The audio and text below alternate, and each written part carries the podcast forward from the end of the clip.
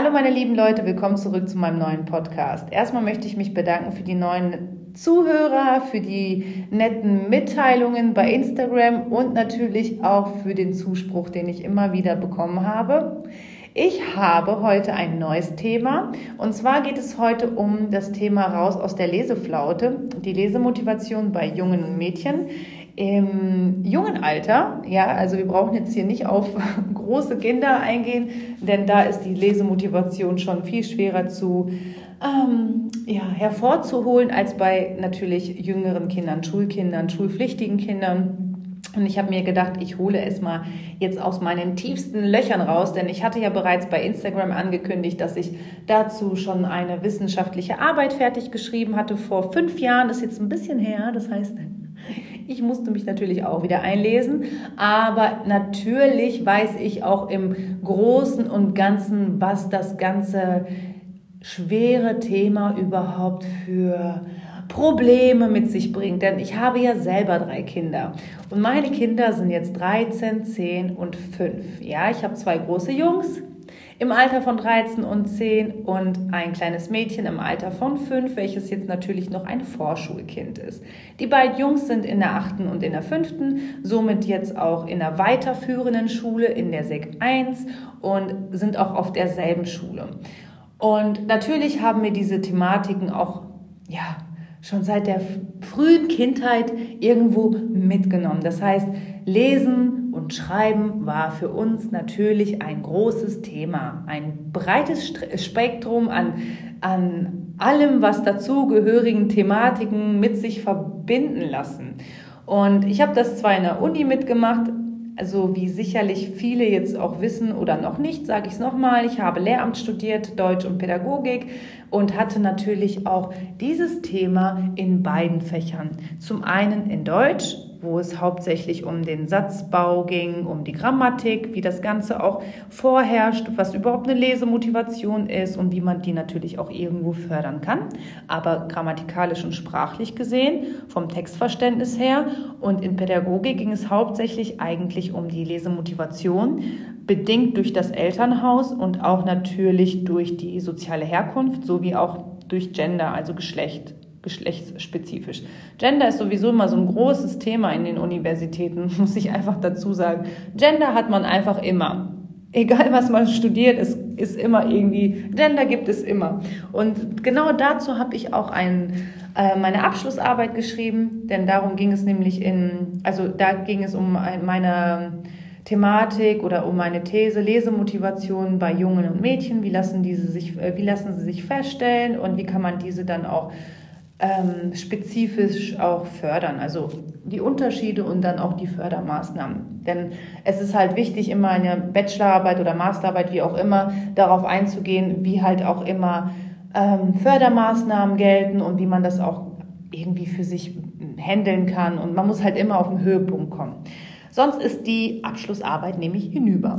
So habe ich das damals auch gemacht und deswegen denke ich, dass ich einen großen Einblick habe, sowohl theoretisch als auch privat natürlich, also in der Praxis und möchte halt vielen Eltern ähm, die Möglichkeit geben, das Ganze zu fördern, wenn es denn noch geht. Denn wie gesagt, es ist schwer, einen, einem 14-, 15-jährigen Jungen noch irgendwie eine Lesemotivation beizubringen. Das stelle ich mir sehr schwierig vor, denn meist beginnt das schon wirklich im Vorschulalter. Wir haben ja nicht ohne Grund ganz viele Erzieher, die auch schon pädagogisch und didaktisch arbeiten. Das heißt halt wirklich schon darauf ausgerichtet, dass ein Kind in der Schule keine Probleme hat. Und da fängt eigentlich auch schon die Lesemotivation an und nicht mit in pubertierenden Alter. Aber ich gehe jetzt einfach mal kurz zurück ähm, und erzähle euch jetzt erstmal, wie ich es damals gemacht habe. Heißt nicht, dass es richtig ist. Es war einfach nur bedingt meiner Situation geschuldet, weil ich halt damals mit den beiden Jungs studieren musste. Es ging halt nicht anders. Ich habe ja meine Jungs etwas früher bekommen und musste halt quasi, oder ich habe mich damals für den Weg entschieden, mit meinen Jungs zusammen mein Studium stemmen und dadurch ging es natürlich auch nicht anders, als meine Kinder mit in meinen Alltag zu integrieren. Und so war es halt zum Beispiel in Deutsch. Ich habe meine Kinder immer, und das war früher wirklich stetig, jeden Tag, habe ich den beiden immer vorgelesen. Meine Jungs haben zwei Jahre Unterschied, also zweieinhalb Jahre Unterschied. Und dadurch, dass sie halt nur zweieinhalb Jahre Unterschied haben, waren die früher zusammen in einem Zimmer. Die haben halt in einem Etagenbett geschlafen und ich habe mich dann meistens dann äh, immer auf den Boden oder auf den Teppich gesetzt und habe den Kindern vorgelesen. Es hat früh angefangen, da war mein ältester Sohn, meine ich, drei oder zwei. Da habe ich schon jeden Abend vorgelesen. Ich habe mir auch gezielt immer für die Abendroutine sehr viel Zeit genommen und habe auch einen Ruhepol geschaffen. Also für mich war es immer wichtig, dass alles ruhig ist, dass auch jeder Abend irgendwo nach seiner Routine abläuft. Und so hatten wir dann immer ein Buch rausgeknüpft. Meine Jungs haben sich natürlich das Buch selbst ausgesucht. Meistens weiß man ja selbst, was sich die Jungs aussuchen. Es sind immer irgendwelche Helden mit äh, mit äh, irgendwelchen Fähigkeiten, magischen Fähigkeiten und ganz vielen Illustrationen, also wirklich Bildern vorhanden. Und äh, da musste man dann irgendwie aus den Geschichtsbüchern erzählen. Ne? Und so war es dann auch, bis ich natürlich irgendwann gemerkt habe, oh je, oh je, ich muss auf jeden Fall für mein Studium sehr viel lesen. Und dann bin ich geswitcht. Ich habe dann angefangen, auch wirklich wissenschaftliche Bücher oder auch äh, ja, Texte, die ich als Hausaufgabe auf hatte, habe ich dann meinen Kindern einfach vorgelesen. Die haben zwar gar nichts verstanden und die haben sich gedacht, ey, ist die doof, ey, was denn erzählt die denn für einen Scheiß? Aber es ging gar nicht anders. Ich musste meinen Kindern irgendwie was von Klaus Hurrellmann oder, ich weiß nicht, Erich Kästner erzählen und irgendwelchen Theoretikern und äh, weiß ich nicht, was werbetechnisch mit Iglo Fischstäbchen passiert und ach, was die alles mitgenommen haben. Aber es ging nicht anders. Aber unser, unser Professor hatte damals in der Uni diesen witzigen Satz gesagt, dass einfach der Zugang bei kleinen Kindern viel früher gegeben ist als bei älteren Kindern. Das heißt, je früher man anfängt, den Kindern was Wissenschaftliches vorzulesen, desto intelligenter werden die. Das ist halt auch einfach wirklich statistisch bewiesen worden. Und so habe ich angefangen, nicht Kinderbücher zu lesen, sondern wirklich große, schwere, dicke Bücher. Und ja, weil es einfach meine Aufgabe war. Ich musste diese blöde Aufgabe bis zum nächsten Tag fertig kriegen und habe mir gedacht, ach, das festigt dann auch irgendwie in den kognitiven Strategien bei denen in dem Gehirn. Ich mach's mal. Und so war es dann auch. Also witzige Geschichte, aber es war natürlich auch schwieriger. Ne? Es war irgendwie auch schwierig zu meistern. Ist aber jetzt gar nicht irgendwie Thema der ganzen Sache. Und was ich auf jeden Fall zusätzlich tagsüber gemacht habe, ist immer, dass ich Damals gab es keine Tony-Box, jetzt ja. Früher gab es CD-Player und ich habe meinen Kindern immer CDs gekauft. Also das heißt, wenn meine Kinder im Zimmer gespielt haben, ob jetzt Lego gebaut oder mit Playmobil, gab es immer Hörbücher. Und Hörbücher, ich sag's euch Leute, ist wirklich fundamental. Es ist im Kindergarten so wichtig, dass die Kinder ein Hörverständnis ähm, auf, aufgreifen können oder dieses Hörverständnis überhaupt bekommen. Denn durch das Hörverständnis entwickelt sich überhaupt das Leseverständnis. Die ganze Kompetenz entwickelt sich erst vom Hören aus. Also wichtig ist, je mehr hören, desto besser ist es für die kindliche Entwicklung. Gerade so im Vorschulalter müssen die Kinder schon viele Hörbücher gekannt haben, viele Geschichten kennen, das Märchen kennen. Das ist so wichtig. Und ich glaube, dass da fängt oder da fangen schon kleine Defizite bei den Unterschieden an. Und da gehen wir auch mal zum nächsten Thema. Also dieses Thema jetzt irgendwo definiert. Ich habe das halt immer irgendwie so gemacht und ähm, vorkindlichen Alter, also kurz vor der Schule und dann natürlich in den Schulen gab es verschiedene Prinzipien, da gab es auch verschiedene Programme, auf die ich zugegriffen habe, aber die, von denen erzähle ich gleich einmal. Was macht denn generell das Lesen mit uns und mit den Kindern aus? Also es ist ja sowieso ähm, bewiesen worden, dass das Lesen ja, ob unabhängig des Geschlechts, einen Menschen fördert. Egal, ob das jetzt im Wissens- oder Kompetenz, ähm, ja, Kompetenzraum irgendwie ähm, beinhaltet oder ob ein kleiner Wissens- und Kompetenzgewinn dadurch irgendwie vorherrscht, ob das ein Gehirntraining ist oder eine Entspannung. Es gibt ja auch viele Bücher, die einfach dazu verleiten, sich zu entspannen, wo man einfach zur Ruhe kommt, wo sich die Muskeln entspannen, wo man einfach weiß, man ist angekommen. Und so ist es auch bei vielen Romanen oder gerade Geschichten, ähm, wo so ein kleiner Höhepunkt vorhanden ist, wo viele soziale Kontakte vorhanden sind im Buch, also wo viele Protagonisten mitspielen. Das führt zu einem extremen Empathievermögen. Das, was viele Kinder leider erst ganz, ganz viel später irgendwie durch andere Faktoren erlernen. Ähm, man lernt auch soziale Beziehungen kennen. Natürlich ist das Ganze irgendwo nicht real, das heißt, man gelangt irgendwo in eine virtuelle Welt, aber durch diese virtuelle Welt ähm, wird dieses Fantasievermögen so extrem erweitert, dass das Kind im Denken, dass sich das Kind im Denken so extrem verbessert und das Ganze auch reflektiert. Das heißt, es versteht die Protagonisten im Buch, es kann alle Rollen irgendwie identifizieren und analysieren und kann die für die anderen Situationen im realen Leben auch transferieren. Und das ist ein wichtiger Prozess, welches wirklich auch erst meistens im Abitur oder auch im, im Studium erlernt wird, das Ganze in einen Transfer umzusetzen. Aber das können auch tatsächlich so kleine Grundschulkinder extrem schnell erlernen durch das eigene Lesen. Und natürlich zu guter Letzt auch der Wortschatz. Also Ne, es ist einfach Fakt, das weiß, glaube ich, auch jeder. Es erweitert extrem den Wortschatz. Man sieht viele Wörter auch vielleicht hundertmal angereiht und sieht, ah, okay, dieses Wort kann ich jetzt beispielsweise Bereitstellung, das Wort, es steht jetzt nicht unbedingt in jedem Satz oder in jedem Wort oder man benutzt es nicht jedes Mal oder Flexibilität, das kennen ja viele Grundschulkinder ja nicht, aber alleine schon durch irgendwelche Bücher kommen diese gehäuft vor und man kann sich das irgendwann im rechten, in der rechten Gehirnhälfte merken, ja, wo unsere Lernfähigkeit auch vorher herrscht oder die Konzentrationsfähigkeit. Deswegen, also genau, das ist halt immer das Gute. Man kann das Ganze auch stärken, denn eine Lesemotivation kann erst vorhanden sein, wenn Strategien erlernt werden. Erst wenn eine Lesestrategie erfolgt ist, weiß man, das Kind ist befähigt und motiviert zum Lesen. Also die intrinsische Motivation, die wirklich vom Inneren kommt. Die extrinsische ist meistens das Erzwungene von den Lehrern aus in der Schule, wo man sagt, kaufst du bitte den Roman so und so und liest du den. Das ist ja irgendwo erzwungen. Das heißt, es ist halt diese extrinsische Motivation, man muss es tun, aber man liest es jetzt und vielleicht ist das Buch ja voll cool, aber die intrinsische ist meistens, ich hole mir jetzt ein Buch aus der Buchhandlung, weil ich das Buch unbedingt lesen will und weil mich das so reizt, ja? Und so ist es halt jetzt auch in dem Fall. Und eine Lesestrategie kann wirklich erst erlernt werden oder kann erst vorherrschen, wenn diese Lesemotivation, diese kognitive Strategien und in der Lesemotivation kann das Ganze erst ähm, reka rekapitulieren. So, jetzt habe ich es, meine Herren. Ähm, das Ganze ist fest verankert und vielleicht auch das eigentliche Problem durch das Elternhaus.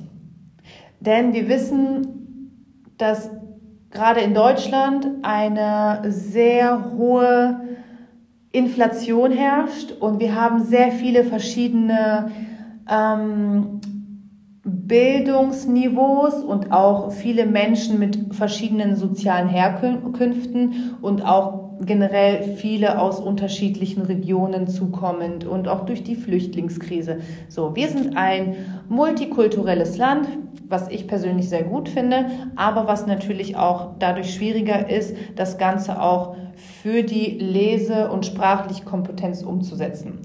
Ich gehe dann nur ganz kurz einmal ein, denn eigentlich geht es ja um die Förderung äh, oder genau um die Förderungen bei Jungen und Mädchen. Aber ich will einfach nur sagen, dass das eigentlich das Problem dabei ist. Denn wie sagt man so schön, die Kinder sind das Spiegelbild der Eltern. Das, was die Eltern vorleben, machen die Kinder nach, egal in welchem Bereich.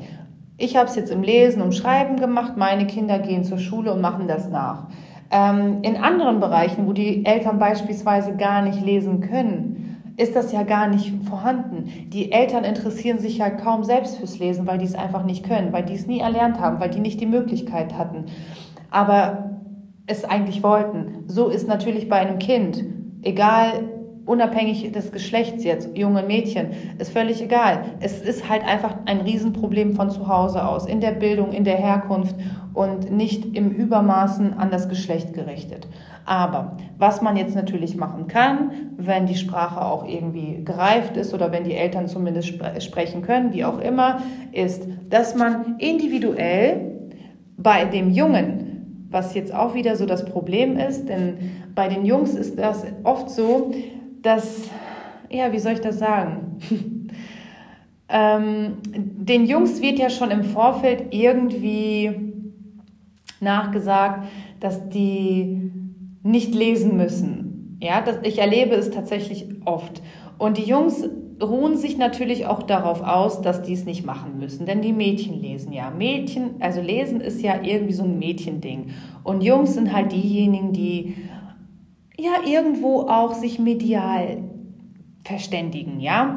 Wieso ist das Ganze so? Das ist einfach so, weil in der Erziehung bereits gesagt wird, dass der Junge ein Held ist, dass der Junge ein Rabauke ist, dass er sich mit irgendwelchen Figuren identifizieren soll oder kann, welche irgendwelche Helden sind. Beispielsweise Spider-Man, Batman oder weiß der Geier was. Kann auch Harry Potter sein, ist ein Magier.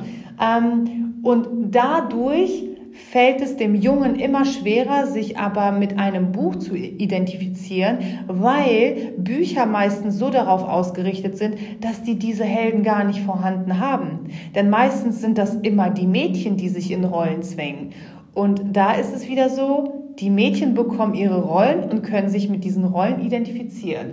Honey und Nanny ist ein bestes Beispiel, sind die süßen Zwillinge oder bei Rotkäppchen oder bei anderen Figuren. Bei dem Jungen ist es ja mittlerweile so, dass zum Beispiel Gregs Tagebuch, das Buch als solches, ich kennt bestimmt jeder, ist ja der Vorreiter. Es ist ein Junge, der einfach überhaupt nicht gerne zur Schule geht und das Ganze kritisiert und ins Lächerliche zieht. Damit können sich die Jungs identifizieren. Aber wenn man wirklich bedenkt, statistisch gesehen, also da komme ich jetzt wieder auf die Wissenschaft zurück, ist es oftmals so, dass der Junge sich halt wirklich nur mit solchen Figuren auseinandersetzen kann, aber dieses gar nicht wirklich vorhanden ist. Und das ist irgendwie schwer. Und die Mädchen nehmen Bücher zu sich, die meistens immer mit wundervollen Geschichten verknüpft sind, meistens auch, wo Mädchen in, in, in der Rolle stecken, sich verlieben, also die Liebesgeschichten, die klassischen fiktiven Personen und alles ist so traumhaft schön und davon gibt es einfach eine Vielzahl von Büchern in der Buchhandlung. Bei den Jungs ist das eher leider marginal, was echt traurig ist, finde ich. Aber so ist es halt und ähm, so wird es auch bleiben. Aber das ist halt dieser kleine, ähm, dieser kleine Unterschied, dieser Faktor einfach in, in dem Sinne. Und das wird halt zu Hause auch irgendwie vorgelebt, ja. Der Junge kann sich dann mit der Figur des Heldens nicht identifizieren und greift somit mehr zu medialen Einflüssen, das heißt zu der Playstation. Denn in der Playstation, in der virtuellen Welt, kann der Junge sich mit den Helden identifizieren ja, und spielt dann auch einfach mal Ballerspiele oder andere Sachen, weil das einfach normal ist. Und das ist ein Riesenproblem, dieses Ganze mit der Digitalisierung, darauf will ich gar nicht eingehen, aber diese Digitalisierung macht auch zu, also meine Meinung, in vielen Bereichen halt auch schon vieles kaputt. Ähm, die Kinder verblöden, die haben keinen Bock mehr, irgendwie sich mit Lesen zu beschäftigen und greifen dann schnell zu Playsy oder zu irgendwelche Zockergeschichten und somit ist das Ganze auch irgendwo verknüpft, ja. Und die Mädchen, das Gegenteil natürlich davon, die suchen sich die weiblichen süßen Personen aus, die irgendwie meistens verknüpft sind mit Empathievermögen, mit Liebe oder sozialen Kontakten. Und das findet man einfach en masse in Buchhandlungen. Ja, das ist einmal kurz der ähm, genderspezifische Bereich zu Jungen und Mädchen. Wie kann man das jetzt aber irgendwie trotzdem verallgemeinern, dass man das doch vielleicht irgendwie stärken kann? Ähm, Habe ich auf jeden Fall auch einige Punkte herausgearbeitet und mein kleiner Einblick ist einfach jetzt dabei, dass man auf jeden Fall, wenn das Kind schon ähm, in dem Alter ist, vielleicht Bilder ähm, Bilder zu verstehen, das sind so kleine Sachbilder, wie jetzt meine Tochter in, in dem Alter von vier, fünf, äh, kann das ja schon kleine Geschichten anfangen zu erzählen. Das äh, würde ja auch schon anfangen, so eine, ja, einen Wortschatz zu erweitern, ne? Sprachverständnis, richtige Sätze zu bilden. Denn Wort kommt ja zum Satz und ein Satz kommt ja zu einem ähm, ja, ganzen Text. Das heißt, das Kind kann irgendwann komplett in einem ganzen Reim und einen ganzen Text sprechen, anstatt nur in einem Wort. Ja, so wie bei der Sprachaufnahme. Erstmal lernt man ein Wort, dann zwei Wortsätze und dann ganze Sätze und dann Haupt- und Nebensätze und dann kommt ja irgendwann ein ganzer Aufsatz. Und so ist es jetzt bei meiner Tochter. Wir sitzen halt ganz oft abends und ähm, gucken uns Bildergeschichten an und sie soll mir dann selber eine Geschichte erzählen. Das heißt, wir tauschen die Rollen. Ähm, ich lese gezielt gar nicht mehr so viel vor, weil sie einfach auch ein anderes Kind ist. Ich weiß, da sind wir wieder bei diesem blöden Thema Gender, aber ich fordere von ihr viel raus. Ich fördere, indem ich sie fordere. Hört sich jetzt auch doof an, aber es ist einfach so, ich möchte, dass sie mir eine Geschichte vorliest, damit sie einfach dieses Sprachverständnis bekommt. Das ist mein erster Tipp. Mein zweiter Tipp ist einfach, nochmal, Kinder sind das Spiegelbild der Eltern. Das heißt, je mehr ihr zu Hause lest, desto mehr lesen auch eure Kinder. Ähm, da brauche ich euch nichts vormachen. Wenn ihr zu Hause absolut null Bock habt auf Lesen, können eure Kinder nicht dadurch eine Motivation bekommen. Also das kann man direkt ablegen. Dann das Ganze mit der Digitalisierung und äh, Handy und XY-Dimensionen. Ich weiß nicht, ob jemanden der ähm, Psychologe und auch der ja, Philosoph, er ist irgendwie ein Mann in, im Ganzen. Äh, der Klaus Horelmann, der hat sich halt mit XY-Dimensionen auseinandergesetzt. Und ähm, beispielsweise, ich bin jetzt der Generation X, ja, äh, ja, ich bin in der Genera Generation X geboren.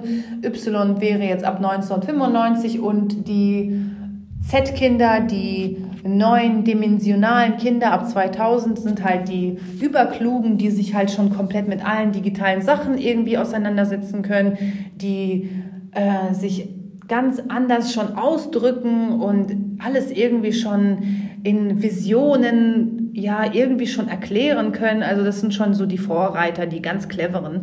Und er sagte bereits, dass die ganzen Medien, die, die ganze Digitalisierung einfach schon die Kindheit kaputt macht, auch schon im Lesen und Textverständnis und in dem ganzen, ja, äh, in der Intelligenz auch komplett. Und deswegen sage ich auch einfach, legt die Handys weg. Ganz blödes Beispiel, aber versucht euren Kindern mehr das Geschriebene, die Texte einfach zu zeigen, anstatt die digitalen Medien. Denn ich weiß, es gibt auch E-Books und es gibt auch mittlerweile auch ganz andere Mittel. Man kann auch mit dem Handy lesen, aber es ist was ganz anderes, als mit Büchern zu lesen. Denn alleine die Augen fangen an zu schmerzen, wenn man mit dem Handy ein Buch liest, ja, oder Texte liest.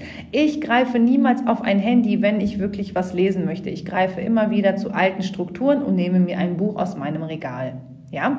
Und da wären wir auch schon beim nächsten Thema, Regal. Das Regal soll unverbindlich aussortiert werden. Unverbindlich. Trennt euch von den alten Büchern, gerade bei den Kindern, die bereits zur Hälfte gelesen wurden oder acht Seiten daraus gelesen wurden und dann zerschmettert wurden. Trennt euch davon. Fangt neu an und holt mit dem Kind zusammen. Das heißt, ihr fahrt mit dem Kind zusammen in die Buchhandlung und holt mit dem Kind gemeinsam ein altersgerechtes Buch. Kein Buch ab zwölf, wenn das Kind zehn ist kein Buch ab 16, wenn das Kind 14 ist. Es geht wirklich um die Altersbeschränkungen. Darauf achten. Es ist so wichtig. Diese Altersbeschränkungen sind nicht ohne Grund da.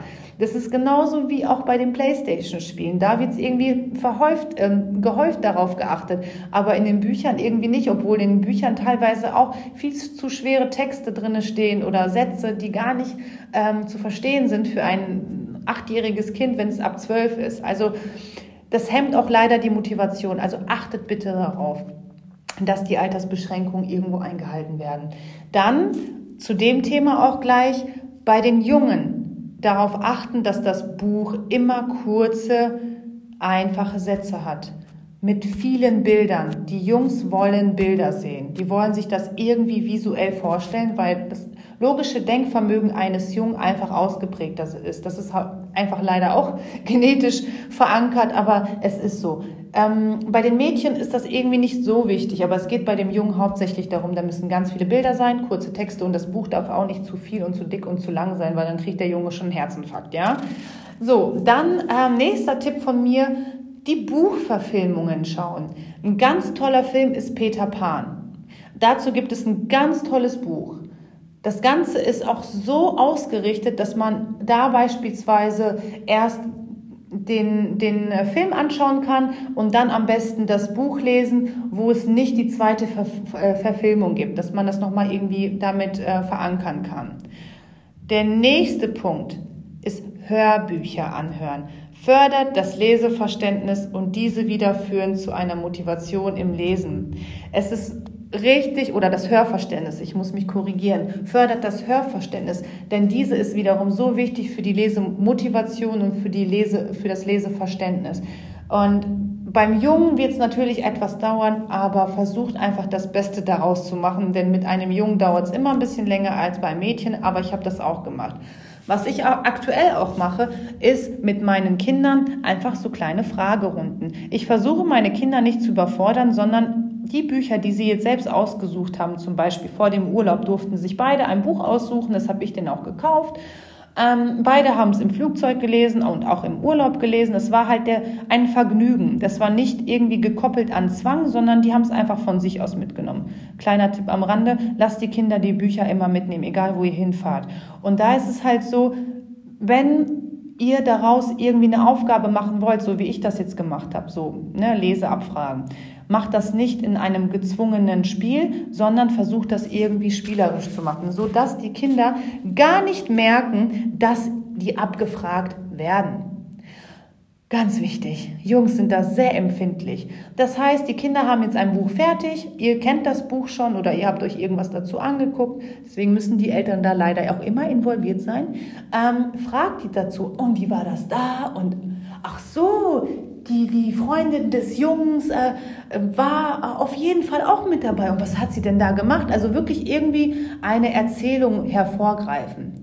Und wenn es irgendwie geht, natürlich das Ganze auch digital verankern. Und darauf komme ich jetzt. Ich weiß nicht, ob jemanden von euch die ähm, Antolin-App ähm, ja irgendwie bekannt ist oder Cori oder Colibri, denn das sind diese Programme, die ein Leseverständnis abfragen in, ein, in, den, in dem Programm. Das heißt, die Kinder lesen die Bücher, können sich auch selbst die Bücher ihrer Wahl ähm, aussuchen, die sie jetzt natürlich in der Buchhandlung gekauft haben, gucken sich das Ganze im Programm an, können die ganzen Fragen dazu beantworten und können Lesekönig werden. Ihr müsst euch merken, bei einem Kind ist das wie bei, weiß ich nicht, manchmal vielleicht wie beim Mann. Die müssen immer eine Belohnung haben. Die Kinder brauchen immer eine Belohnung. Ähm, wenn die zum Beispiel jetzt irgendwie ein Buch vorgelesen haben, äh, durchgelesen haben, die Fragen dazu richtig beantwortet haben, das heißt 15 von 15 Punkten, belohnt die Kinder mit Kleinigkeiten. Das mache ich auch mit meinen Kindern. Die lesen, die kriegen eine Belohnung. Und wenn die ganz heiß drauf sind, schreiben die nochmal den Text dazu ab. Das heißt von der halben Seite, einen Seite. Und das fördert natürlich auch nochmal das Sprachverständnis. Ähm, oftmals ist halt einfach diese schlechte Vermarktung bei den Jungs ähm, oder diese Büchervermarktung bei den Jungs oftmals mehr vorhanden als bei den Mädchen. Also wenn ihr zum Beispiel auf den Programmen seid wie Colibri oder Cori mit C oder auch, auch ähm, Antolin, merkt ihr, dass es leider auch da wieder viel zu viele Bücher für Mädchen gibt. Oder sagen wir mal so, viel zu viele Bücher für beide Geschlechter, weil Mädchen auch jungen Bücher lesen, aber viel zu wenig Bücher für nur Jungen gibt. Das ist einfach in der Gesellschaft falsch verankert werden, äh, worden. Aber es wird sich leider nicht ändern. Es ist halt dieses, diese Thematik mit dem Gender, das wird sich immer irgendwie durchsetzen. Für Mädchen gibt es mehr Klamotten, für Mädchen gibt es mehr das, weil Mädchen einfach auch jungen Sachen tragen können. Jungen Sachen, äh, Jungen können nicht Mädchensachen tragen. Das sieht dann sofort peinlich aus. Also achtet auf diese ganzen Punkte und merkt euch einfach diesen Schlusssatz. Ihr seid das Spiegelbild der, El der Kinder. Wenn ihr zu Hause viel lest und vieles irgendwie euch methodisch auch umsetzt, in Vision Maps zum Beispiel, wenn ihr ja, so kleine äh, Mindmaps erstellt, nachdem das Buch gelesen wurde, dann wird es bei dem Kind auch schneller gehen mit der Motivation. Ja, das heißt, ihr seid irgendwo ein Team, ihr müsst zusammen daran arbeiten. Schulisch sowieso. Ich mache mit meinen Kindern ziemlich viel. Ich helfe ihnen auch sehr viel und dadurch bekomme ich auch ziemlich viel mit, was sie lesen, was sie machen. Ähm, ich unterstütze die auch bei jeden Fragen. Mein Sohn musste jetzt in den Ferien be beispielsweise zwei Bücher lesen und der durfte sich selbst seine Bücher aussuchen. Wir sind in die Ulmer Bibliothek gegangen, wir haben uns selber Bücher ausgesucht. Jeder hat für sich Bücher ausgesucht. Er hat sich ein Buch ausgesucht, ähm, einmal aus der Nachkriegszeit, ein sehr schweres Buch, aber war für sein Alter, und einmal ein Jugendroman, natürlich auch mit sprachlichen Ausdrücken, die mir jetzt nicht so gefallen haben, aber das gehört irgendwo auch mit zum Alter. Hey, was soll's? Ich kann da jetzt nicht irgendwie, ich habe da nicht so einen Einfluss drauf. Und er ist nach Hause gekommen und hat natürlich auch viele Fragen gehabt zu, der, zu dem Zweiten Weltkrieg. Er kannte da jetzt nicht so viele Ausdrücke und wollte dann auch diesen historischen Kontext dazu verstehen. Ich habe ihm erstmal komplett alles runtergerattert, was im Zweiten Weltkrieg war, welche Parteien überhaupt vorhanden waren, wie die sich damals geschimpft haben und alles drum und dran. Aber das führt zu einem Gespräch. Das heißt, seid dabei, wenn die Jungs lesen. Seid dabei, wenn die Mädchen lesen. Bekommt das irgendwie mit und führt das Ganze zu einem Dialog. Genau, also ich freue mich, wenn euch das irgendwie helfen konnte. Wenn ihr noch weitere Fragen habt, dann kommt auf mich zu, fragt mich. Ich bin immer bereit, da irgendwie in eine Diskussion zu gehen. Ich würde mich natürlich freuen, wenn ihr mir dann nochmal in, bei Instagram in den Kommentaren nochmal eure eigenen Erfahrungen hinterlasst, wie das bei euch zu Hause läuft. Ja, ich freue mich auf jeden Fall darauf und haltet die Ohren steif. Einen wunderschönen Abend. Bei mir ist es jetzt Abend. Und ansonsten einen wunderschönen Tag, wie auch immer. Wunderschöne Woche und ciao, bis zum nächsten Mal.